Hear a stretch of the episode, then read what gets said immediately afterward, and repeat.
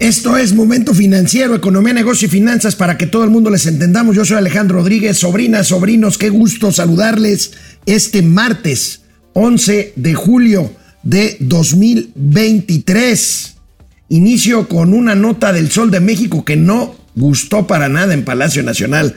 Resulta que en el gobierno de Enrique Peña Nieto se generaron más empleos que los que se han generado en la 4T.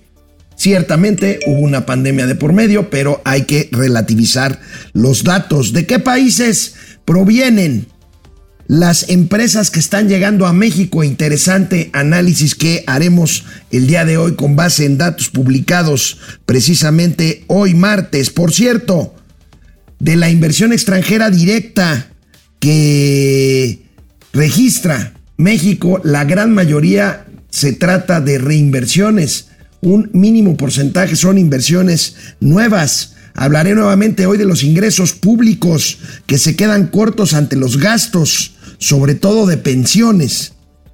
Estamos ante un espejismo con el tema del litio. Vamos a hablar hoy del litio, ese que está bien nacionalizado en México, aunque todavía no se extraiga un solo maldito gramo de este material, de este mineral. ¿Qué creen? El huachicol sigue creciendo. Cifras al alza de robo y, venta, tráfico ilegal de combustibles robados en el primer trimestre de este año 2023. No que yo no había huachicol, otra de las mentiras estelares de tiempos de la 4T. Tengo hoy gatelazos divertidos como siempre. Acompáñenme. Voy y vengo rápido. Esto es Momento Financiero. El espacio en el que todos podemos hablar. Balanza comercial. Inflación. Evaluación. Tasas de interés. Momento Financiero. El análisis económico más claro. Objetivo y divertido de Internet. Sin tanto choro. Sí. Y como les gusta. Peladito y a la boca. Órale. Vamos, réjete bien. Momento Financiero. Ya hemos comentado que a pesar de la recuperación del empleo después de la pandemia en México, niveles que han pues llegado por arriba de los 20 millones de empleos registrados en el Instituto Mexicano del Seguro Social, bueno, pues en estos años, incluyendo los de la pandemia, pero en realidad en los cuatro años y medio que lleva la actual administración, pues la demanda de nuevos puestos de trabajo por parte de los jóvenes que se incorporan a la edad de trabajar, bueno, pues hace que el déficit de empleos generados ahí esté ahí esté. Pero una cosa es decir esto y otra cosa es decirlo pues con cifras absolutas que publica hoy el periódico El Sol de México, este periódico que dirige mi querido amigo Hiroshi Takahashi. Bueno, pues vaya nota, su nota principal de hoy. AMLO, López Obrador, genera menos empleos que Peña Nieto. Imagínense cómo caló esto ahí en Palacio Nacional. Llevamos cuatro años y medio de la 4T y se han generado 1.4, 1.430.000 empleos, pero en el gobierno pasado, en este mismo periodo, cuatro años y medio, se generaron 2.840.000 empleos. Ahí está esta diferencia que ronda los 200, 600 mil empleos de diferencia. Claro, hay una pandemia de por medio, esto sin duda tiene que ver, pero bueno, relativizando a la hora de empleos que se tienen que generar cada año, poco más de un millón, un millón doscientos mil empleos, bueno, pues estamos con este déficit. Aquí una gráfica que les explico a nuestros amigos de Spotify y de Apple Music. Tenemos pues una eh, gráfica de barras en donde claramente se ve un eh, mínimo de creación de empleos sin pandemia de Vicente Fox Quesada de 133.514 nuevos empleos formales eh, de diciembre eh, de su primer año hasta más o menos eh, junio de los años propiamente de cada sexenio, o sea, los primeros cuatro años y medio de cada sexenio, Vicente Fox Quesada, 133.500 empleos. Felipe Calderón Hinojosa, 1.022.000 empleos. Enrique Peña Nieto, 2.800.000 empleos. Y Andrés Manuel López Obrador, 1.400.000 empleos. Di mal la cifra porque según la nota se decía otra cosa, pero esta gráfica está hablando de un diferencial entre Andrés Manuel López Obrador y Enrique Peña Nieto de 500 y 800, 1.300.000 empleos de diferencia en los primeros cuatro años y medio de gobierno, según esta cifra que publica, insisto, este trabajo eh, pues del periódico dirigido por Hiroshi Takahashi, este, que está haciendo muy buenos eh, trabajos de investigación y que se replican en toda la cadena de soles. Los soles, ustedes van a cualquier lugar del país y encuentran pues el sol de Tampico, el sol de Irapuato, el sol de eh, el sol de Puebla, en fin. y bueno, pues esto es reproducido en esta, en esta cadena. Y bueno, pues a pesar, a pesar de esta generación de empleos y a pesar de la gran oportunidad, para mi gusto desperdiciada en todo su esplendor del nearshoring, bueno, esta inercia de recolocación, relocalización de empleos en México, pues bueno, nos hace revisar, y así lo hace el financiero del día de hoy, datos de empresas que están llegando a México. Vamos a ver, vamos a ver estos eh, datos duros eh, se estima la, llegada de apenas 453 empresas extranjeras en dos años. Lo trae el financiero, pero lo traen otros periódicos. Es un estudio que difundió ayer el área de estudios económicos del Banco Español BBVA en México. Bueno, este estudio anticipa la preferencia de México como destino al nearshoring. Esa es la buena noticia. La mala, otra vez, es que tenemos que mandar señales para que esto se haga realidad. 20% de las firmas que llegan a México provienen de China. Claro, es la relocalización a partir del pleito comercial. Donald Trump, nadie sabe para quién trabaja, se peleó con China y bueno, propició esta redefinición que ahora es el nearshoring. 9.1% es el crecimiento que tendría la llegada de empresas entre 2023 y 2025 contra 2018 y 2022, estima el Banco Español, BBVA. 21% de las encuestas, de las empresas, perdón, encuestadas, informó haber es, eh, eh, expandido su espacio en los parques industriales. Ahorita vamos a ver más datos, sobre todo que tienen que ver con generación eléctrica en parques industriales. Estos espacios gigantescos en donde se instalan naves industriales, diversas empresas de cualquier tipo de eh, giro. En un parque industrial uno, bueno, hay clústeres especializados en industria automotriz, en aeronáutica, en Querétaro, pero pues en un parque industrial, esos que ven ustedes a la derecha o a la izquierda de cualquier carretera saliendo de la Ciudad de México hacia Querétaro, hacia el Bajío o hacia Puebla eh, o hacia Pachuca, bueno, pues tenemos ahí un parque industrial en donde puede haber diferentes eh, instalaciones eh, eh, industriales de una y otra empresa de giros diversos. Bueno, ¿cómo está la distribución de estas empresas nuevas en parques industriales. aquí está, Estados Unidos tiene el 37.6%, esto podría y debiera ser mayor por el tema de nearshoring nacionales, empresas nacionales, empresas mexicanas, 20%, europeas, 11%, asiáticas, sin China, 8%, nada más China, 5.6%. Esto va a crecer según el estudio de BBVA Bancomer y del resto del mundo, 17,5%. Así están ubicadas. Bueno, así está la distribución, pero la proyección para los siguientes años coloca a China a la cabeza de esta relocalización, que bueno, pues habría que ver eh, qué pasa, eh, quién, eh, cómo termina este gobierno, si el próximo gobierno va a tener una política distinta en, torno a cuidar más las señales necesarias y las condiciones necesarias para atraer más inversión extranjera o más empresas por efecto del nearshoring. Pero bueno, China se coloca a la cabeza de la proyección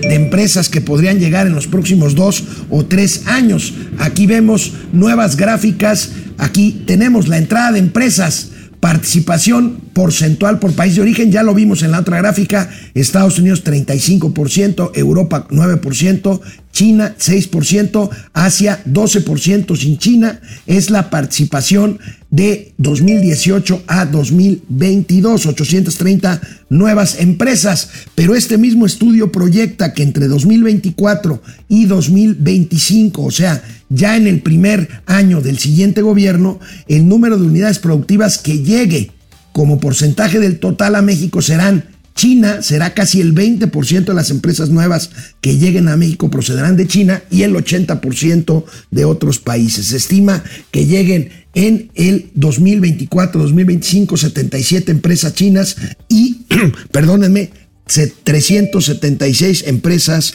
de otros países del mundo. Insisto, hasta ahorita esta tendencia no es una mala noticia, pero es una tendencia inercial que podría exponenciarse si ponemos a competir los capitales privados para producir más energía, más barata, más limpia, si nos dejamos de tonterías de soberanías mal entendidas en cuanto a petróleo y electricidad, si nos dejamos de pelear con nuestro primer socio comercial que es Estados Unidos, si dejamos en paz las controversias comerciales con el pretexto otra vez de privilegiar empresas soberanas mexicanas, vamos a competir, hombre, ahí está, la mesa está y hablando de inversión extranjera nueva, bueno, pues apenas el 5%, sobrinas, sobrinos, apenas el 5% de la inversión extranjera directa, esta tan presumida de 35 mil millones de dólares, más o menos en 2023, apenas el 5% es inversión nueva.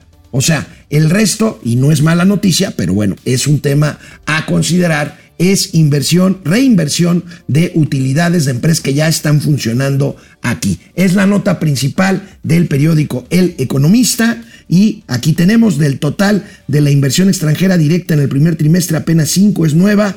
En el primer cuarto, o sea, enero-abril del 2023, solo la vigésima parte de la inversión foránea fue inversión nueva a pesar del nearshoring. Aquí están los los, eh, las letras chiquitas de esta inversión extranjera directa que tanto se presume actualmente. Bueno, de estas nuevas inversiones, bueno, pues el primer lugar corresponde a inversiones que llegan a Jalisco.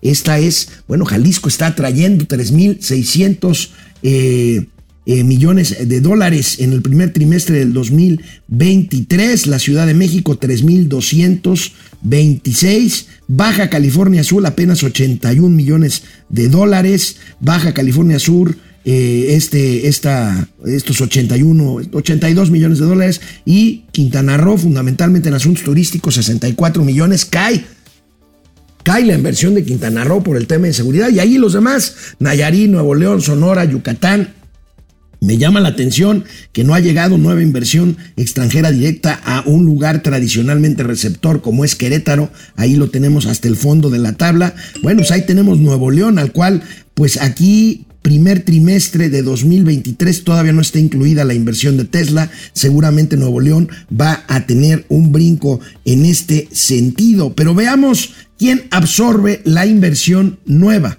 Vamos a ver aquí el mapa. Aquí tenemos muy claramente, ahorita amigos eh, de, de, Spotify, veíamos una, una tabla con el ranking, pero aquí tenemos un mapa en donde se ve claramente que los principales receptores de inversión extranjera directa nueva son Jalisco y Ciudad de México.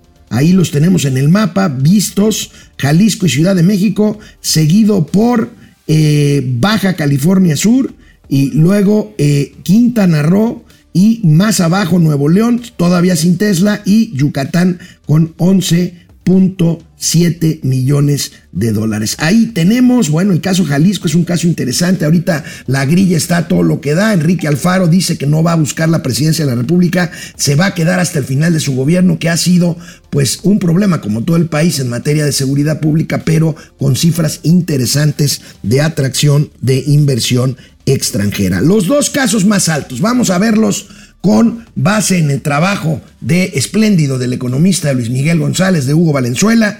Vamos a ver de dónde o a qué sectores corresponde las inversiones que llegan a estas dos entidades top de recepción de inversión extranjera. Jalisco, estamos hablando de una reinversión de utilidades de eh, eh, fundamentalmente industria de bebidas eh, provenientes del Reino Unido, banca múltiple provenientes de España. Aquí fundamentalmente estamos hablando de inversiones en Jalisco que tienen que ver con BBVA y con Santander, los dos gigantes bancarios españoles.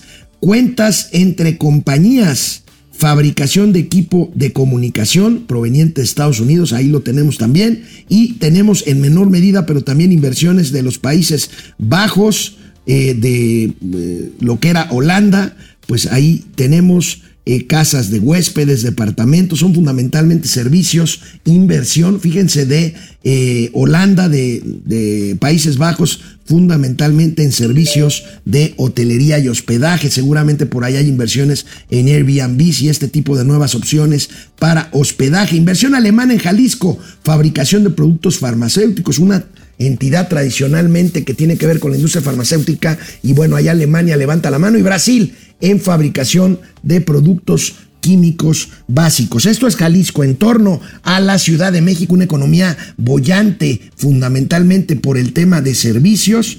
Eh, tenemos este que... El primero fue Jalisco, perdónenme, ¿qué dije? Ciudad de México, perdón, Jalisco el primero y ahí ahora, ahora sí vamos con Ciudad de México en donde tenemos reinversión de utilidades en banca múltiple proveniente de Estados Unidos. Aquí tiene que ver fundamentalmente, bueno, los bancos eh, gringos, el tema Citibank, el tema JP Morgan, el tema de Chase, eh, que tienen inversiones fuertes, reinversiones de utilidades en la Ciudad de México. Bueno, pues es la matriz de las representantes de estos bancos en México y nuevas inversiones. Tenemos de España en industria de las bebidas, España, eh, y tenemos también eh, cuentas entre compañías, tenemos empresas suizas en materia de construcción para el suministro de eh, eh, petróleo, de agua, de gas, de energía eléctrica, e inversiones suizas, inversiones canadienses en seguros y fianzas, e inversiones eh, de Países Bajos también. Fíjense, Holanda está despuntando en todavía no a los niveles de Estados Unidos, de Alemania, de España, pero ahí va, Países Bajos, fabricación de productos farmacéuticos también en la Ciudad de México y inversión británica en fabricación de automóviles y camiones aquí en la Ciudad de México. Bueno, pues ahí, ahí estos diferentes racionales que tienen que ver con el tema de inversión extranjera directa que insisto, si fuera otro el panorama, pues esto sería un, una locura de México, de Mexican Moment, como lo dijeron alguna vez que les cayó muy gordo a los opositores, hoy gobierno del Mexican Moment famoso de Enrique Peña Nieto, que todo se acabó con el escándalo de la Casa Blanca y con el escándalo de los jóvenes muertos eh, desaparecidos en Ayotzinapa. Bueno, ¿Qué tiene que ver con esto de aprovechar, lo volvemos a decir, de aprovechar el nearshoring? Electricidad. Electricidad. Y bueno, pues hoy los periódicos nos regalaron muchísima información, todos los días lo hacen, pero hoy especialmente en lo que les estoy hablando. Y veamos este reportaje del periódico Reforma, El Pasquín Inmundo. ¿Saben qué porcentaje de los parques industriales que hay en México han tenido fallas en electricidad alguna ocasión? 91%. Ahí empiezan los problemas y bueno, la utilidad puede ser buena, el negocio puede ser bueno, la gente, los empresarios se quedan, pero pues este es el pero. Los tienen ocupados de los mayores obstáculos que enfrentan las empresas dentro de los parques industriales son en Guanajuato el 47% dicen que tienen problemas eléctricos, el 20% trámites legales y solo el 13% agua agua. Vamos a ver cómo termina este indicador después de este caluroso verano que ha traído sequías en Querétaro. El 44% dice tener problemas o preocupaciones que tienen que ver con el suministro de energía, 20% de trámites y 16% de agua. En Coahuila, el 44% también pues está entre el 40 Nuevo León y el 47% Guanajuato que tienen problemas de energía eléctrica o que contestan en las encuestas que eso es lo que les preocupa. En el Estado de México, toda esta zona del oriente del Estado de México, Pastejé, todos estos parques industriales que están allá por el rumbo de Atlacomulco, rumbo a Michoacán, bueno, pues ahí tienen menos por lo menos eh, contestan las encuestas con menos preocupación en cuanto a la, eh, al suministro de energía eléctrica. Jalisco 31%, Baja California 32% y Chihuahua 38% de los empresarios que tienen plantas industriales se quejan del tema de la electricidad. Ahí, bueno, pues les recomiendo que chequen este, esta notita, esta nota que está en la sección de negocios del periódico Reforma. Volvemos a ingresos Ingresos públicos. Ingresos públicos, bueno, pues insisto, insisto, tema reiterado. A pesar de que en materia tributaria los ingresos del sector público han ido en aumento, pues por una mayor y más eficaz labor de recaudación, eficaz en cuanto a que recaudan más, no en cuanto a que distribuyan o diversifiquen la recaudación. Los que somos sujetos, eh, digamos, pasivos, sujetos ya eh, permanentes de recaudación, pues seguimos siéndolo, cautivos. Y bueno, a pesar de que en materia tributaria ha crecido el ingreso en lo que va del sexenio quedan por debajo de las metas de la propia autoridad fiscal, o sea, de la propia Secretaría de Hacienda o del sistema de administración tributaria, el SAT. Vamos a ver esta nota de El Economista. Los ingresos tributarios eh, crecen en el primer semestre, pero no llegan al objetivo. La captación tributaria resultó 93.700 millones de pesos por debajo de la proyección de Hacienda para este periodo. Y bueno, pues aquí tenemos esta crisis que muchos se niegan, se niegan a aceptar esta crisis en puerta en materia fiscal, que es simplemente que la lana ya no alcance. Si la recaudación aumentó 3.9% con 2.7 billones de pesos en lo que va del año, pues queda por debajo del propio objetivo, queda por debajo en 93.700 millones de pesos de lo que la propia Hacienda proyectó o presupuestó. Una de las razones del, del problema fiscal de nuestro país es el excesivo gasto en apoyos sociales, ya lo hemos dicho, pero hay otro. Hay otro que es un barril sin fondo y que es exponencial es el tema de las pensiones. El gasto en pensiones, fíjense, las pensiones se llevan, se chupan 16.7% del total del gasto público. 16.7%. ¿Saben cuánto ha crecido este como proporción del PIB, este gasto en pensiones del gasto público en los últimos 10 años? El próximo gobierno, sea quien sea, tenga que hacer una reforma fiscal que implique recaudar más y recaudar a más personas o de plano apostarle otra vez a una deuda infinita que ya está creciendo aunque el gobierno diga lo contrario y que pues puede no tener fin. Mauricio Flores Arellano, buenos días, ¿cómo estás? Bien, bien, buenos días. ¿Ya te corrieron del Heraldo? Oye, ¿estás hablando de chupar? Pues aquí puedes chupar gratis, hermano. Este, ¿y te corrieron del Heraldo o qué? No, es que hoy tuvimos una entrevista tempranera con el vampiro tabasqueño. ¿Con Adán Augusto? Sí. Y llevó a no, no, no, no, ya, ya, ¿No? ya, no fue con esta, ¿cómo se llama? Ya, ya Andrea Chávez. Ya no fue con Andrea, fue con la DEA, cabrón. ¿Con la DEA? Sí, sí, ya, ya, ya, ya con el oficial, güey.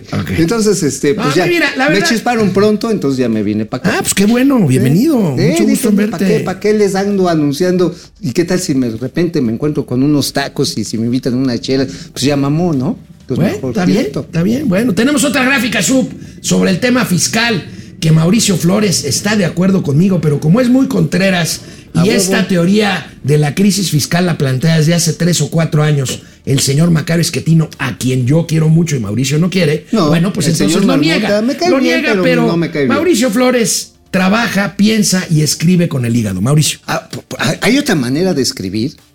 Ya lo decía Schopenhauer. Cuando le metas galleta, métele de las saladitas, cabrón. no, de veras. Tiene un, un, este, un librazo, un manual que se llama Elogio a la burla. ¿Quién, Macario? No, Schopenhauer. No, no, Macario con trabajos. 100 años de confusión es un gran libro. 100, gran, 100 años, de confusión es un gran libro de Macario Esquetino. ¿No? Es ah, un yo gran de Schopenhauer. No, no, no, no de Macario Esquetino. Bueno, ya aquí estamos como los hermanos Lelos o como los... Los, este, este Chan y Chon. Chan y Chon. Bueno, bueno ver, la amigo, cuestión está en que venga, ¿crisis fiscal en puerta o no? No, sí, ya, por supuesto que Yo creo que ya está, ¿no? No, ya está. El asunto está en que, a ver, por un lado está diciendo la alianza va por México, y creo que entiendo muy claro en el Frente Amplio, que dice Urría, no vamos a quitar los apoyos sociales. Porque si quitas los apoyos sociales de entrada. Se te arma el. Se te, se te despedorras, ¿no? Ahora, el asunto es cómo los vas a sostener o cómo los vas a aplicar. Precisamente ayer hablaba con un buen amigo de eso al respecto. Porque antes los apoyos sociales. Ah, le mando un saludo. Híjole, no sabes cómo, cómo aprecié ver ayer a mi queridísimo Alberto Saba. No, me digas, ¿dónde lo viste? Ahí en su oficina, 92 años y sigue tan jovencito, don Beto. Camina más derechito que tú, güey. Pues ah, por supuesto, ¿no? Y es más cabrón que yo. ah, no, bueno, y tiene mira. más lana también. Es más lana también, no mucho Bueno, más lana. Oye, amigo. Don Beto. Amigo, ¿y qué te dijo don Beto? Ah, pues bueno, pues decía, mira, dice, nosotros no apoyamos a ningún candidato per se. O sea, sé que la señora Sheinbaum se ha juntado con algunas gentes de la comunidad, pero no está apoyándola a la comunidad. O sea, nosotros no vamos a apoyar a una persona en especie. Con nuestro proyecto es México. ¿Te refieres a la comunidad judía? Ajá, exactamente, a los Yiddish en México. Ajá. Entonces dice, no, dice, a ver, ya quien quiera jalar sabe por quién va. Obviamente han venido a pedirnos pase de charola. Dice, en mi caso, yo solamente lo que permite el INE y en cheque, cabrón. O sea, porque yo no me voy a prestar a dar en efectivo. ¿Eh? Y, y nos preguntamos, oye, ¿cuánto está costando un pinche espectacular como los que tiene Claudia Sheinbaum, como los que tiene el carnal Ya Marcelo? habíamos como- dicho, en promedio de 25 mil pesos para arriba La hasta renta, 50, cabrón. La la renta. mensual. Más, Más la producción. Y a veces la estructura, los cierros que te gustan que sostengan ahí, porque deben estar muy sólidos para que no se los lleve el viento, etcétera, etcétera. Es otro bar. O sea, ya más o menos por lo rateado está arriba de los 70 mil varos uno al mes. Por lo rateado. Está bien. Entonces, imagínate. Entonces hablábamos ahí con, precisamente con Beto Saba y de estos de los programas sociales, que el asunto está en que ahora le llegan a todo mundo. Antes tenías un censo, tenías un censo y decían a ver quiénes califican para este, este programa, por ejemplo, el de madres este, solteras, ¿no? Oye, pues es que tiene cinco pinches escuincles, no puede ni comer. Hay uno que sí, dos, tres sí les gira la piedra, pero no tiene ni cómo, ni zapatos, bueno, ni calzón. Bueno, pues ahí va. Esto no quiere decir que muchas veces los censos que tenía la Secretaría de Desarrollo Social pudieran estar con manidos, que hubiera mano negra, que se prestara a corruptelas. Quedó demostrado, por ejemplo, con la llamada estafa maestra, ¿no? Que, que corría en parte de esa lana. sí. Sin embargo, ahora también hay corrupción y la lana la sueltan a todo mundo. ¿Y qué está pasando? Que esa lana ya no está alcanzando. O sea, yo la pregunta serio que le- seria que le haría a, a los amigos del Frente Amplio y en su momento me gustaría ver si traemos a las Xochitl o cuando menos nos enlazamos con ella. ¿Cómo vamos a enfrentar este problema fiscal? Porque quien sea, tú lo decías, amigo, quien sea, sea la Chainbound, ya sea el vampiro enamorado, bueno, ya no está tan enamorado, No, yo creo que sigue enamorado, nada más que ya le ya, cae. ya le pega. O sea, el amor es una cosa esplendorosa hasta que te cacha tu esposa. y No por manches. otro lado, tienes al canal Marcelo que ayer se despedorró con su programa Ángel. Ángel Face, o sea, para verse coqueto. Ya después yo igual y estoy buscando a ver si se animan a platicar de este proyecto de seguridad. O quien sea. Quien sea el que. Y el equipo que sea. La pregunta es, ¿cómo vamos a sostener este tren de gastos sociales que ya está en la Constitución, que no es sostenible como está, Que es exponencial. que es exponencial, y cómo hacemos para que sea meritocrático? Meritocrático es muy Pues fácil. mira, para ¿Cómo empezar, para empezar hay que hacer padrones correctos con los destinos muy claros, o sea, darle ese dinero verdaderamente a quien lo necesita Sí, porque ahorita y más- no, porque ahorita ahorita es lo más parecido a agarrar costales de dinero, subirte a un avión, Ajá, y soltar. volar bajito y soltarlos. Ándale, sí, sí, sí. O sea, aquí lo que tenemos es un padrote incorrecto, pues, ¿no? No un padrón. Bueno, oye amigo, ¿es el litio un espejismo? El litio, al litio, al litio, no, Al yo litio creo que moreno. está ya, ya, ya, ya rescató al PRI más o menos, ahí lo van armando, aunque los DMC. Ah, no, pero estamos hablando de litio, ¿verdad? El litio, porque mira, Es una a ver, mamada. nosotros tenemos un litio nacionalizado. Sí. Una empresa. Somos soberanos. Una empresa. Una empresa que nada más es este güey Tadei. No, no, sí tiene ya funcionarios. Es Tadei, ¿verdad? Sí, Tadei. Ya, Bueno. tiene, ya tiene oficinas Este mineral bien guapas. es, como cabrón. ustedes recordarán, necesario para fabricar baterías eléctricas que se, usa- que se Es una de las materias. Una de las materias que se usan en los coches eléctricos. Sí. Ok. Bueno, los celulares, en las Pero parece que es un espejismo no solo en nuestro país, donde somos soberanos en litio, aunque no hemos sacado un carajo de litio. O sea, no hay un No, pero ya está la pinche empresa. gramo de litro y, empresa y- y de litio, y ni habrá en un rato. Cinco años, ¿no? Ya vi, cinco años, ¿para qué? Bueno, pero me llamó la atención esta nota que publica hoy Víctor Piz ahí en el financiero. Bueno, no la firma él, él la coordina. Víctor Piz es un gran editor, un gran eh, subdirector editorial de El eh, financiero. Financiero. Y aquí tenemos esta nota. Fíjate, la América Latina posee el 52% del litio, Ahí pero está. no explota el potencial. Fíjate, ahí tenemos Chile. Lamentablemente, pues Chile eh, tiene el 41% de reservas, pero Así pues es. todavía le falta para sacarlo. Australia, 25%, Argentina, 9%, China, 6%, Estados Unidos, 3%. Aquí no debería estar el litio nacionalizado mexicano. No, sí, lo que pasa es que es, es tanto que no cabe en la gráfica. Entiéndelo, cabrón. Güey, la más va, para nuestros amigos de Spotify, el, en la gráfica va desde Chile, ahí está. Ajá. O sea, me- De- para de- que no de- me agarren sueño. Desde Chile, Ajá. 41% de participación mundial en reservas de litio, hasta Portugal, que tiene 0.3%. O sea, de Tortugal. México tiene Tortugal 0.0. como es. Tortugal, como es natural, va despacito, ¿no? Es una maravilla. Portugal. Tortugal. Tortugal. Tortugal. Es como Campeche, ¿no? Sí, como Campeche, pero en Dice- Europa. dicen que Portugal también, como en Campeche, el mar ni se mueve, ni, el mar se mueve. No, es un, además es un lugar que se llama este, el elefante rosado. Mm, Dios mío. No, ya ustedes no escucharon esto, me han contado, leí National Geographic. Ah, la cuestión está en que el litio está siendo sustituido por otros materiales. De hecho, en el Wall Street O sea, Journal... probablemente cuando estemos listos para explotar El sodio el, va a ser el el nacionalizado litio, ya el litio va a estar casi descontinuado. A ver, ¿te acuerdas de las pilas de manganeso? Sí. Ah, sí, no mames, qué pinche invención. Sí, sí, sí, y sí. todos rayó. Se fueron a la, A la Berch en ¿cuántos años? ¿En 10 años? En dos años, en tres años, porque entró la tecnología de carbono electrificado, ionizado, altamente ionizado, que además, cuando se acaban las pilas, se convierte en un material inerte. Es más, lo puedes, las puedes romper y se las puedes echar a tus macetas Oye, y no les pasa nada. Oye, quiero saludar ahorita para irnos ya con nuestros amigos, sobrinas, sobrinos, a la mamá de una muy querida amiga y colega, Janet Leiva. Ah, Janet Leiva. Su amiga, su mamá está, nos dice Janet, le creo, no tendría por qué mentirme, Sí. que les gusta mucho nuestro programa, que Ah, se divierte bueno. mucho, se entretiene mucho, pero que no le gustan las groserías. Uh, ¿Qué hacemos? ¿Qué? Puta, pues, pues entonces ya me regreso ahorita al pinche Hera- Heraldo, güey. Ay, tampoco te dejan. Tampoco, no, pero sí me No, dejan. más doble bien, allá, no te dejan, aquí sí te No, dejamos. no, allá sí. Vieras, por ejemplo, otra estábamos hablando de la población económicamente activa. Dije, la PEA, pero sin D. Y ja, ja, ja, ja. Sí, sí, porque luego hay gente que se confunde. Pues, pero es una grosería, o sea, no, pero es un que doble sentido chingón. Sí, sí, sí. Pero bueno, mira, a ver. Antes de entrar a las disquisiciones lingüísticas. Disquisiciones. Lingüísticas. Dios de mi vida. Ajá. Qué A ver, güey, horror. si esto, a ver, si hasta la mañanera está llena de pendejadas, que No, esto no, lo bueno, pero no. que esto no lo esté. Sí, sí. A ver, bueno, a ver, estamos hablando de litio. El sodio se está convirtiendo en una alternativa real para almacenamiento de energía. Y mientras El nosotros estamos nacionalizando el litio sin sacarlo. el, eh, sin sacarina. Luego está el manganeso. Y las, las sales de sodio con manganeso las están probando desde hace, yo creo que como desde hace do- 12 años en Caltech, en Sa- la Universidad de ¿Qué, California. qué cátedra nos está dando? ¿Saben que a Mauricio le decimos los que lo queremos desde hace Uh, muchos años? chingada. El químico. Y no le decimos el químico porque se sepa de memoria, como ahorita aparentó saberlo, la tabla periódica de los elementos. No. Claro. A Mauricio le dicen el químico porque no tiene nada de físico. Vamos a un corte y regresamos. No, bien, mira, ahorita te lo voy a enseñar, hermano.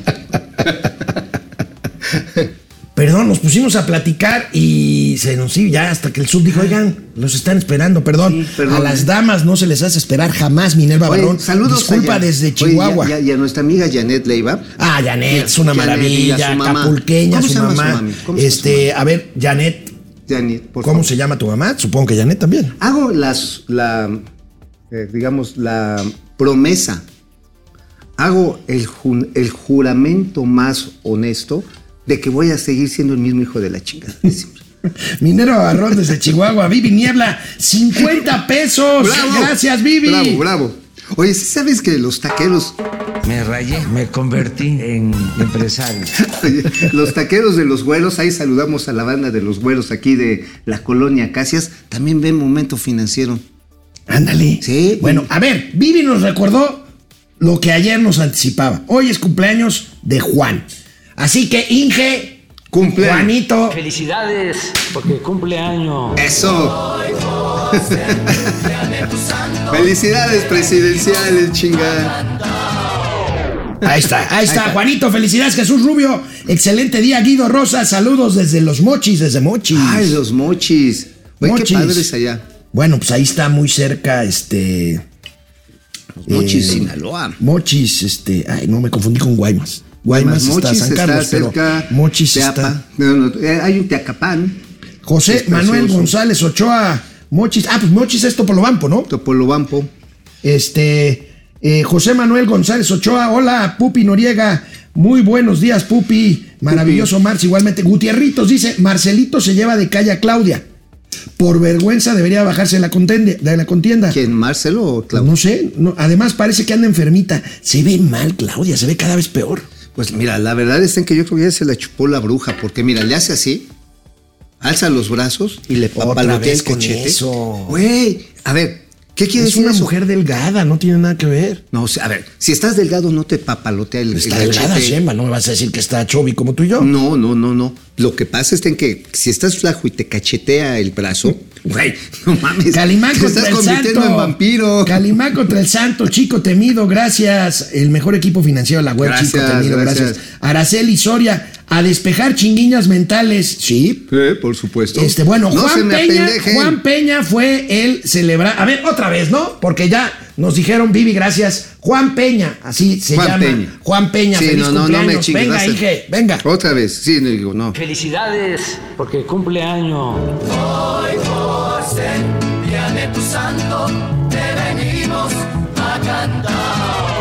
Ahí está, bueno, Yolanda, Yo- Yolanda Luna, Oscar Márquez, Oye, Tavo tiene el Rivera. apellido Juan de, del expresidente. Sí, ¿sabes dónde anda Tavo Rivera? ¿Dónde anda En el Las? Vegas, güey. Joder, chingada. Hijo Gastándose. Lo que es tener varo, ¿eh? Lo que es tener varo, Y uno jodido aquí no puede ni ir ni a Pues Xochimilco. nada, cabrón. nada. Héctor Gerardo Trejo, gracias. Cada día clava emociona menos. Una caja de cartón expresa más simpatía, híjole. Oye, Pobre. ¿sí la has visto en los últimos mítines que la gente Sí. se le sale? Sí. La gente le quieren arreglar canciones. Bueno, hoy, hoy le tiraron, mañana es un gatelazo. No, el, el El viernes. viernes, el viernes. Este, un, este, un rap. Llegando a Ciudad del Carmen. No, Un pero, rap. Y hasta se puso ella así. no, pero bueno. ¿Cómo, hay- cómo hay- es? Sub, así. Hay palos de escoba que traen más ritmo. Bueno. Pero mejor lo vamos a la Pat- arca del viernes. León, León Cabrera, Alejandro Cabrayan. Méndez desde Querétaro, desde Monterrey, Patricia González, Marian Garrido desde Zacatlán de las Manzanas, Eso. Roberto Jiménez Flores desde Ameca, Jalisco, Azael López. Hoy nos va a acompañar el tío Mau, ahí está. Aquí. Cruz Digo, Omar Gutiérrez Chávez, de- saludos de San Miguel de Allende. ¿Es cierto que la inversión extranjera directa en lugar de beneficiar daña? No. No, mira, depende. No, es que así lo mencionan algunos periodistas de la 4T.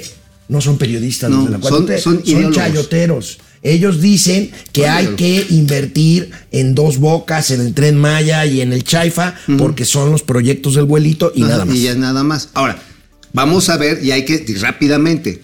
Hay una inversión cuando hace traslado de tecnología que genera un aumento de la productividad. En sí misma ya es positiva. Pues sí. Ajá. Ahora, si además le agregamos los componentes de que son amigables con el medio ambiente, que generan equidad como lo están generando en muchos empleos, que observan las reglas laborales y no se dejan tripular por los sindicatos charros del prianismo y del morenismo, Y del ¿eh? morenismo. Y del morenismo. Sí, sí. Siguen siendo las mismas chingaderas. Entonces esa inversión sí sirve. Si es una inversión que llega a chingarse los recursos naturales, se viola todas las pinches reglas laborales y le anda haciendo el caldo gordo a los líderes pachones de la 4T, entonces es una inversión negativa. Arturo Magalón, Grupo Empresarial Integral, Javier Salinas, Calimán contra el Santo, eh, Juaco Núñez. ¿Qué onda, Juaco Núñez? eh, Juaco Núñez, Martín Vicente Espinosa. ¿Dónde quedaron las maderas preciosas de los árboles que talaron? No, pues ¿Y a ya. cuántos millones asciende ese saqueo? No sabemos cuántos millones. Lo que sí sabemos es que hay por ahí un. Un, Comercio. un pajarito, te lo dijo, Pío Pío, Ajá, pío, pío. que es el que comercia esas maderas, ¿no? Sí. Pío López Obrador, ¿no? Sí, fueron alrededor, cuando menos en el tramo 5, de 9 millones de árboles. Ahora, ¿cuántos de esos fueron maderas preciosas? ¿Quién sabe? Pero el hecho está en que eh, estamos hablando, por ejemplo, de cedro rojo, de ceiba, estamos hablando este, caobas, ajá, centenarias, que de repente tú nada más veías pasar los pinches camionzotes con los troncos. Juaco Núñez, Greg SP, Araceli Soria, Orate Esquizo, Aarón de la Cruz. Oye, ¿Sabes cómo Gracias. lo disfrazaban? ¿Sabes ¿Cómo? cómo lo- No, es que lo convertimos en composta para la reforestación. Mm. Composta mis huevos. Lo único que metían para composta era el ramal, los ramalitos. Y esa sí la picaban. Pero el Así el tronco, el grueso. en camión Bueno, y pa' Juárez, vamos cabrón. con más información. Venga, amigo, Eh, ¿no que ya no hay huachicol? por supuesto que se acabó. A ver, Se acabó en 2019, antes pero de la pandemia. no, luego, luego, cabrón. Y- ¿Qué- ¿Cuál fue la primera acción del abuelito? Eh, Ese, esa, Ajá. y dejarnos sin gasolina unos días. Ah, y 140 Y luego Hugo allá López Gatel creo que tiene la estadística de que de los 800 mil muertos por, por COVID. No estaban muertos, No, andaban de parranda. 799 mil fueron guachicoleros que se murieron y que Y ya ni modo, fue ¿no? su intención matarlos. Pero se Y, murieron y se solitos. murieron y luego ya no hay huachicol. No, sí, sí hay huachicol. Sí, se murieron Mira. solitos. Sí hay. Ay, sí hay mames, mira. A ver, venga, sub. que subiera. Ahí está. 26% se incrementan las tomas clandestinas de hidrocarburos en los primeros cuatro meses de 2023. 5.405 piquetes. Oye, a ver esos piquetes que te gustan tanto, ¿qué tan eficientes son? Porque, a ver, una cosa es que haya más piquetes y otra es que tantos lit- litros se han chingado. Tenemos estadísticas de los litros chingados. Pemex dice que son 500 5.700 millones de pesos. 5.700 en millones de pesos Ah, en ah, cuatro meses. En cuatro meses. De pérdida, que son combustibles que pues, Pemex no comercializa O porque sea- se, les- se los roban. Como de 1.300 varos, millones de varos al mes. Más o menos. O sea, si lo convertimos a dólares, serían como. Al mes de mil serían como 52 millones de dólares, ¿no? Pues ah, no, no es nada, No cabrón. es nada. A ver, vamos viendo la Se siguiente. pierde diario 52 millones de Ahí está. Tomas, pero estas son tomas clandestinas, no es dinero. Ahí está el mapita, fíjense. A ver, ahí está. ¿Dónde está? Los- ¿Dónde se ¿dónde más? está el mayor número de huachicol? Pues bueno, pues ahí está en Jalisco. Puebla, en Veracruz, en Morelos, Hidalgo. en Hidalgo y en Michoacán. Estado de México, Estado de México. también. Pues sí, es donde pasan los ductos que vienen de las refinerías del Golfo de México. Y en el lado del Pacífico, bueno, también ahí encapsula el estado de Jalisco, encapsula a Colima, donde hay terminales marítimas. Y de ahí se bombea al centro de, de este, de- del estado de Jalisco y hacia Michoacán, parte de lo que llega por barco de las refinerías. Bueno, nada más hay una refinería, Salina Cruz en el, en el Pacífico, ¿no? Y también en el Atlántico, pues ahí está la de Minatitlán. Sí, sí, pero lo que llega a Jalisco. Ah, ok, ok, Sí, ok, sí, sí. ok, ok. Digo, o sea, la red de ductos en Jalisco, evidentemente, pues también se la están chingando. A ver, 5 mil, ¿qué? Millones, 600 millones en cuatro meses. Si mantenía... 5.400 millones. 5.400. 5.700 millones. Ok, tienes toda la razón. 5.700 veces, ok. 5.700 millones de dólares, ceteris paribus, por tres, o sea, que se mantuviera igual el pedo en los, mismos, en los próximos eh, ocho meses del año. Estaremos hablando de como 16.500 millones de varos de, de pérdida, ¿no? En Huachico. Esto significa que después de un chingo de operativos y escándalos y todo, nada más se ha reducido en términos de valor a la mitad o menos, un poquito menos de la mitad, el robo de cuando empezó este gobierno. Menos de la mitad. Ahora, Sí, ya sí, no hay huachicol, tampoco ya no hay hay, masacres, tampoco ya hay pandemia, ya no hay pandemia, ya no hay desempleo, sí hay medicinas, este, hay inversión extranjera, ajá, hay crecimiento hay económico. crecimiento, ha- hay dólar de a 16 varos. Pues ahí tienen los mitos de la... Hay- no, hay becas del bienestar. A ver, es más, además, Xochitl es una enviada de la oligarquía. Hay que votar por los que van a ser independientes y autónomos y van a recibir el bastón de mando, ahorita el bastón de mando el que agarró el carnal Marcelo, el bastón de mando del pueblo. Amigo, ¿de qué escribiste el día de hoy en el periódico La Razón? A ver, en la razón le estamos lamiendo las bolas, perdón. Ay, Mauricio. le estamos haciendo un homenaje a la reacción de Petróleos México. Güey, es que a ver, me censuraron la pinche columna. A ver, ¿de qué ibas a escribir? Lo va a salir en eje central. Porque, lo digo con el respeto y cariño a mis editores de la razón, les temblaron las enaguas. les temblaron las enaguas. Bueno, vamos a esperar, mañana se publica. Mañana, Vamos ajá. a esperarnos. ¿De Ah, qué? pero nada más voy a anticipar de qué se trata. Caminos y puentes federales se está enfilando a ser controlada por Sedena. No lo creo. No, yo Pero si el ejército no participa en nada. No, no hace nada. Nada. ¿no? Mañana Lo único que hace el ejército es el plan de N3 en caso de desastre y ya. y los 15 de septiembre. Y, y el desfile. Y Ah, ya. bueno, bueno, también sale a cantar las mañanitas los días 10 de Pero- mayo. pero nada más. Ah, Bueno, también creo que luego van a venir a hacer momento a financiero. hacer Ok, momento financiero. Este, creo que también hacen ¿Te, los te- te villancicos. imaginas que llegue un cabo a darle instrucciones al SUP y al INGE? Al cabo, cabo. A ver. A ver, firmes, hijos de chingada. Eh, muévanse, pongan las A mañanitas. sus órdenes, jefe. bueno, ¿de qué escribiste la razón, güey? Bueno, este, estamos hablándole de algo que Me hizo. imaginé perfecto al SUP. De entrada le van a cortar la greña, güey. No, pero imagínate su uniforme así, como tamalito mal amarrado. Así es, verde aventando, olivo. aventando la lonja de Ver- la camiseta verde olivo, Pues, ¿no? No, no, hay que vestirse cómodo. Holgado, holgado. Holgado, sí, sí. holgado, Sí, sí, holgado. no, no como el, el sargento Chiricuto. Pues, ¿no? Bueno, ¿de qué escribiste hoy en La Razón? Bueno, básicamente la razón lo que public- aceptaron publicar, porque tampoco lo querían publicar, ¿qué, qué cosa? Este, y no hay censura, ¿eh? Esa es otra de las cosas que ya no hay en este régimen. Ya no, No, hay no, censura. no, no, no. Ya ¿Cómo crees? ¿Cómo no, crees? No hay censura. Bueno. bueno. la cuestión está en que, ¿te acuerdas de la No Hodge, la plataforma que tronó como ejote tristemente con dos muertos? Ah, ah, ah, Ajá, la plataforma marítima, la Ah, que explotó el viernes. Ah, No Hodge Alpha. El viernes que. Pemex tardó nada más cinco horas y media en salir a decir algo y luego puso en un boletín que era un conato de incendio. Ah, un conato de incendio que se Sí. a dos gentes. No, pero, o sea, pinche llamarada y dice que fue conato de incendio. Tú eres un conato de columnista. Pues es que he hecho mucho humo. Pasas aceite. Paso aceite. No, lo que pasa en que soy muy incandescente. Ay, puto. bueno, Pero a ver, bueno, ahí está. Entonces nada más.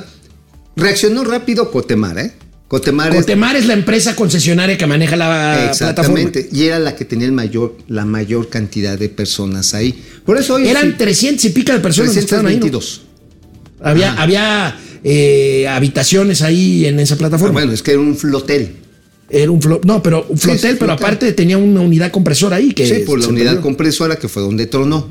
Ah, Ahora, eso también, como tú lo decías, amigo, el viernes, el pedo es que la tasa de accidentes ha venido subiendo y ya sacando números así fríos, ha aumentado cinco veces el número de accidentes incapacitantes en Pemex. Bueno, te pasé el dato que me pasó Carlos Ramírez, me lo pediste sí, la sí, otra vez. Y lo publicamos y ahí sí como que dijeron, bueno, sí, échalo, ¿no? Ahí en La Razón. Pero por eso ahorita si ustedes van a La Razón van a ver ahí una tira esmirriada porque me decían, a las- oye, ¿no tienes otra cosa guardada? Le digo, güey, todo lo que les mando que tengo guardado es de las cosas que se espantan, cabrón, pues no mamen. Este, pues sí, para eso me gustaban. Pero bueno, son cuates. Entonces este, dije, bueno, ya, nada más ahí le damos su palmadita a- al Octavio Romero. Este, ahora, reaccionaron rápido, hay que decirlo. Cotemar en chinga llamó a los barcos bomberos y a los de evacuación. ¿Y qué lograron? Sacaron, afortunadamente con vida, a la mayoría de ellos. Hay, te digo, dos muertos, una tragedia. un desaparecido. Un desaparecido, 18 heridos. O sea, donde tronó la chingadera, esta la, la casa de compresión, es donde se dio el flamazo, dirían. El La conato explosión. de fuego. El conato de fuego. El conato de fuego que, es, que inhabilitó la- la- la explotación. Ahora, la prioridad, y eso es importante, fue rescatar a la gente. Sí, no, no, sin duda. Cerraron todas las válvulas, se aplicó con precisión el protocolo de seguridad, por eso no hubo un pinche derramadero que estuviera ardiendo como... ¿Te acuerdas con otro López, López Portillo, el, El? Ixtoc. El Ixtoc, que no alcanzaron a cerrar las válvulas, no Que procedieron. estuvo prendido el stock semanas. Semanas y fue un evento catastrófico natural durante varios meses. Incluso se prolongaron sus afectaciones dos años hacia adelante. Bueno, El la cuestión está en que procedieron bien, Cotemar, yo diría que bien. El pedo está en que la lana no está llegando. Otra vez, ese es el pedo. Porque ahora lo que quitaste son hasta 700 millones de pies cúbicos de gas. Nos preguntaba un sobrino, oye, ¿esto le va a pegar a los precios de la gasolina? No tendría por qué, No. en principio, porque muchos No, se porque importan. además, en cuanto, a gasol en cuanto a gasolina, pues la verdad es que ya Cantarel ya va para abajo y Sí. todo, más bien gas, ¿no? Es gas. El problema va a ser el gas, o sea, el pedo va a ser el gas. Qué bonita rebusnancia. Es una, es una redundancia. Una rebusnancia. Sí, porque vas a tener que ver de dónde jalas el gas para suministrar la península. Y ahorita, en épocas calurosas, y siendo que en la península el 90% de la generación eléctrica depende de precisamente el gas y del diésel, los apagones se van a poner a la orden. Híjole, bueno, pues ahí Y digo, está. mira, qué bueno que no hubo más fallecidos, pudo haber sido peor, sinceramente, y reaccionaron. Pero, oye, y eso sí, es- me dejaron pasar una travesura bien chida. A ver. Este, ¿Te acuerdas de las computadoras de Mainbit que le quiere vender a Liste? Ahí Almendrita Ortiz se acochupó, es la directora de administración. Bueno, el director del órgano interno de control, los que atienden a don Roberto Salcedo para la digna conducción de los presupuestos públicos, se está haciendo pendejo. El órgano interno de control, el responsable está deshojando la margarita. Así como, ah, ¿se quejaron todos ustedes? Ah, sí, ahorita les decimos si se suspende el proyecto. Ajá, ahorita se están haciendo pendejos. Y ahora, ¿para qué se está haciendo pendejo? Oye, digo, digo, no quiero pensar mal, señor Oye, director del órgano interno de control. Ya es muy. Eh, Se me hace que lo que quieren es darle el contrato a Mainbit, al Pollo Sánchez. Le quieren dar el contrato y ya le van a decir a los otros que se habían inconformado, ¿qué crees, carnal? Era urgente dar este, contro- este Bueno, contrato. antes de ir a los gatelazos, este, una última hora muy desagradable. ¿Qué pasó? Este, pues en un sistema de salud como el de Dinamarca, en una clínica del IMSS, en Solidaridad, es este, eh, eh, Playa Carmen, ¿no? Playa del Carmen, es Playa del. Carmen es la capital. ¿Qué pasó? Una niña de seis años murió prensada en un elevador de la clínica. Qué la horror. madre. Qué horror. Y mientras, pues siguen ahí haciéndose. No, haciéndose pero. Zoe, oye, pero Zoe irá a ser candidato a... Pues dicen que no, porque Sí, le van a dar el a- paso a Patti Armendaris, eso es Sí, lo que dicen. a la señora Bacalao. A la ¿eh? señora, este, Bacalao. sí. Oye, pero, a ver, esa niña seguramente se murió, se dejó matar. Para dañar al abuelito. Claro, mañana va a decir, pinches niños neoliberales, ¿por qué? Golpistas. Tratan, tratan de impedir el avance de la cuarta transformación. Vamos con comentarios para gatelazos. Bueno, el sondeo de hoy que organiza nuestro querido Argenis. ¿Qué dice? ¿Apoyas el sistema de seguridad Ángel propuesto por Marcelo Ebrard? No. ¿Viola los derechos humanos? 37%. Sí. ¿La tecnología nos protege? 16%. ¡No lo vi! no me enteré. 48%. María Rogers, gracias. Miriam Orra- Orrala. Oye, ¿no estará chido eso del ángel? Pues, a mí me pareció. Como, ¿te acuerdas de esa de. Enemigo Público, esa Sí. película de Sí, Will sí. Smith? Sí, sí, sí. Que se lo chingan bien culé. Gerardo Ortiz aumentó la, aumentó la pobreza laboral en el sexenio. Así es. Luis Pérez, José Zavala, Jomel Taxi, Toxki.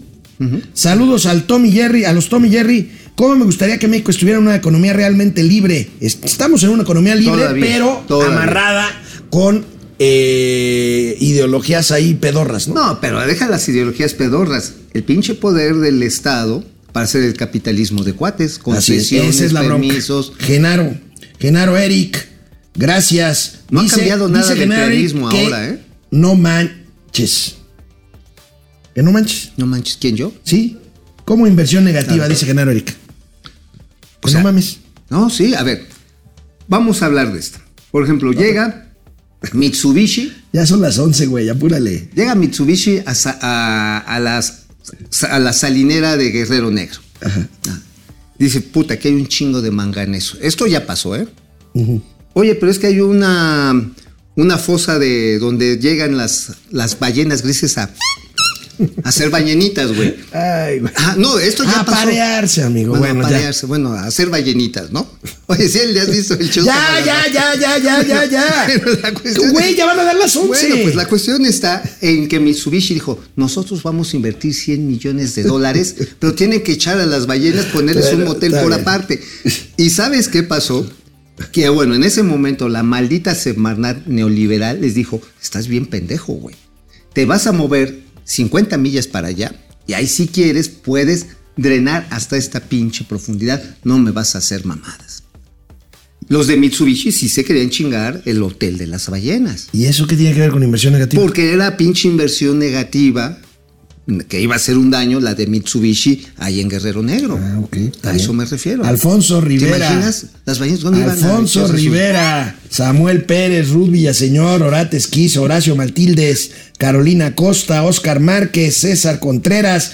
Hoy es mi cumple, César Contreras. César, mañanitas, ¡Feliz mañanitas, cumpleaños! mañanitas. Felicidades, porque Eso. cumple año.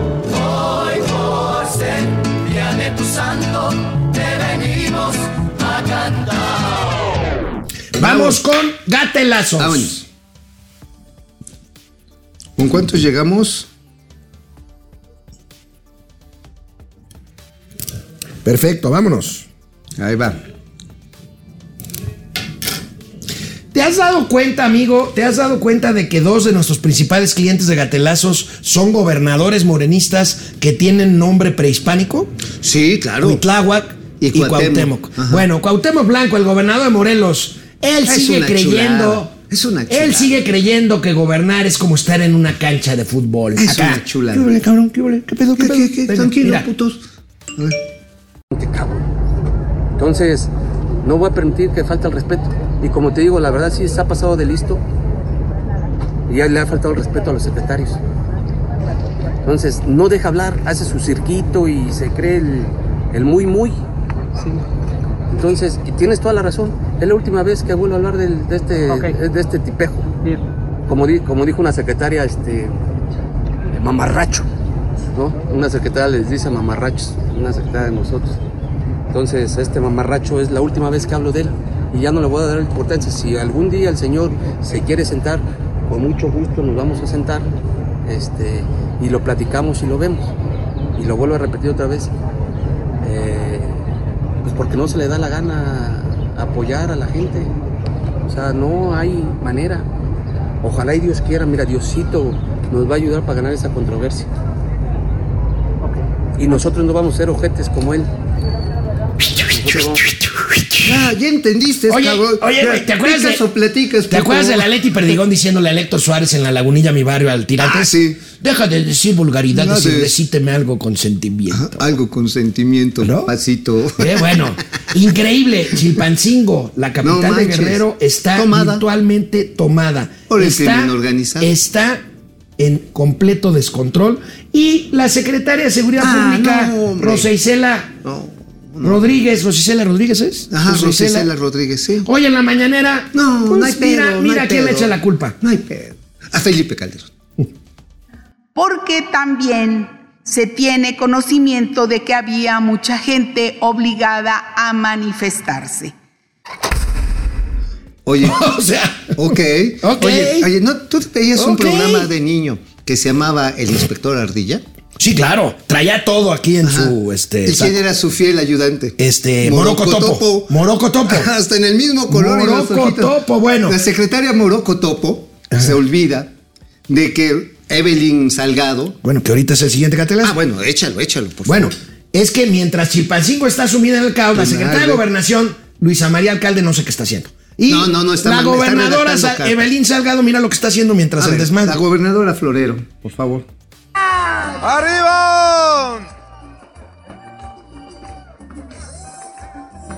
Con tanto amor, ay me diste tú, se marchito, me marchó hoy. Yo sé perder, pero ah. ¿Cómo me duele? Les- Pues le duele, pero no hace nada. No, a ver, les vale verga. Perdón, les vale madre. En pocas palabras. A ver, ¿quién es el esposo de Evelyn Salgado? Es un líder narco. Es un narco y su papá es el violador que también tiene tratos con el Ah, narco. con el este, narco. El, el, este, el meón. A ver, ¿por Félix Salgado Macedonio. ¿Por qué los ardillos se les salieron de control? Porque pactaron con ellos la salida de Iguala. Pero ahora en Iguala, como no les igualaron el negocio. Bueno, pero aquí no hablamos de narco. No, pero es parte de, de la economía, ¿eh? Bueno, la competencia por el lambiscón de oro en Palacio Nacional está rudísima. No, no, no. Otra gobernadora morenista. Yo creo que se la va a llevar con esta pieza maravillosa de lambisconería. No, no, es, a ver, vamos a hacer, a forjar, yo creo que en, en hierro, porque de otra manera se va a acabar muy, muy rápido, una pinche lengua para dársela como trofeo. Aviéntese, gobernadora Laida Sansores. Como nunca. esperanza. Gracias por el honor de decidir que en Campeche, en septiembre, en esta tierra que tanto te ama, se haga la primera prueba dinámica en la que nuestro guerrero jaguar se subirá al tren y atravesaremos Mérida y llegaremos al mar. En cada sueño, en cada vuelo, el pueblo que te amamos lleva tu huella. Tu hermano Andrés, el hijo de la milpa, tú que llevas todos los colores del maíz tatuados en la piel, Tú como el caballo de fuego, óyelo bien, serás historia y leyenda. Gracias.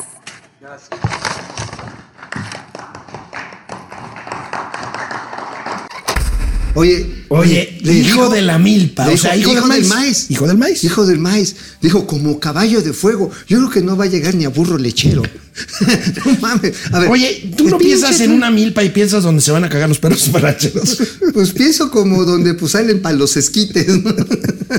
Bueno. Y la hierba se movía, se movía, se movía. Bueno, el disque periodista Marco Olvera también Ah, compite otro. No, por pero el cabrón, ¿eh? lambiscón de oro. No mames, sí, la qué manera, ¿eh? Cromada, el sable de oro, pues. Déjenmelo brilloso. Ahora que Xochitl Galvez pues se sigue inflándose, ayer hasta el Financial Times la puso hoy Cider. El tema es que Xochitl Galvez pues la invitaron, le llamaron eh, los grupos eh, otomís del estado de Querétaro. Le voy a explicar, pues esta señora pues es una comparsa, una embustera por parte del PAN, porque le llamaron los otomís, ahora se enarbola con la gente otomí, cuando ni siquiera los pela, los, los batió. Le voy a explicar qué pasó con este tema de Xochitl Gálvez. Eh, el gobierno de Pancho Domínguez, el gobernador de Querétaro, y el actual Mauricio Curi. ¿Tú te agitas cuando lambisconeas a alguien? Bueno, es que. Está agitado. No, lo que pasa es en que, como la agarró así de Ah, no, director, güey. amigo. No, a ver, a ver. Si se les llenan de pelos la No, garganta. no, no, no, Por no. supuesto. A ver, por eso estaba, por eso estaba, por eso estaba en el baído. No manches. Pues es que, a ver, ve, o sea. si Ahora, no- esta pregunta no se la sembraron, ¿verdad? no, no, no, Ni pero. se la pagaron.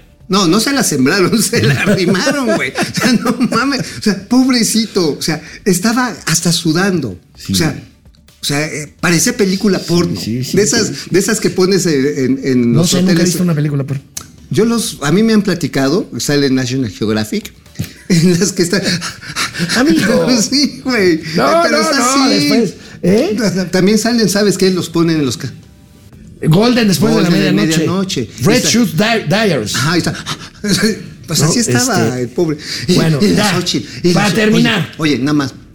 Qué buen jefe de campaña ha resultado Andrés Manuel. Pues este, le está haciendo la campaña. Hoy volvió a hablar de Xochitl. Ajá, y de, y de este, de, del alcalde de la Benito Juárez, Santiago De. Santiago Tahuada, el güero. De hecho, lo voy a convocar al güero a ver si quiere dar una entrevista. Es nuestro alcalde. Sí, aquí donde pues ya estamos. se va a lanzar para la Bueno, ciudad, hablando de si lambiscones. ¿Quién? Ya para terminar, ¿se acuerdan de Genaro Villamil? Uh, Él dirige el sistema estatal de radiodifusión justamente del Estado Lord mexicano. Antenitas, Lord, Lord Antenas. Antenitas. Bueno, pues que le publican un reportaje en la revista, etcétera. Esta que dirige. Marco Levario. Sí, no. ¿Saben qué pasa como gastos de representación en Miserable?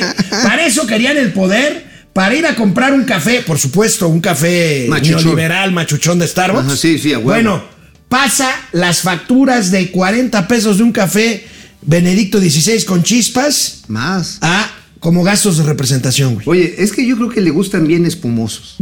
los cafés. Es más, le gustan hasta con grajeitas Amigo, pasadas. para eso querían el poder.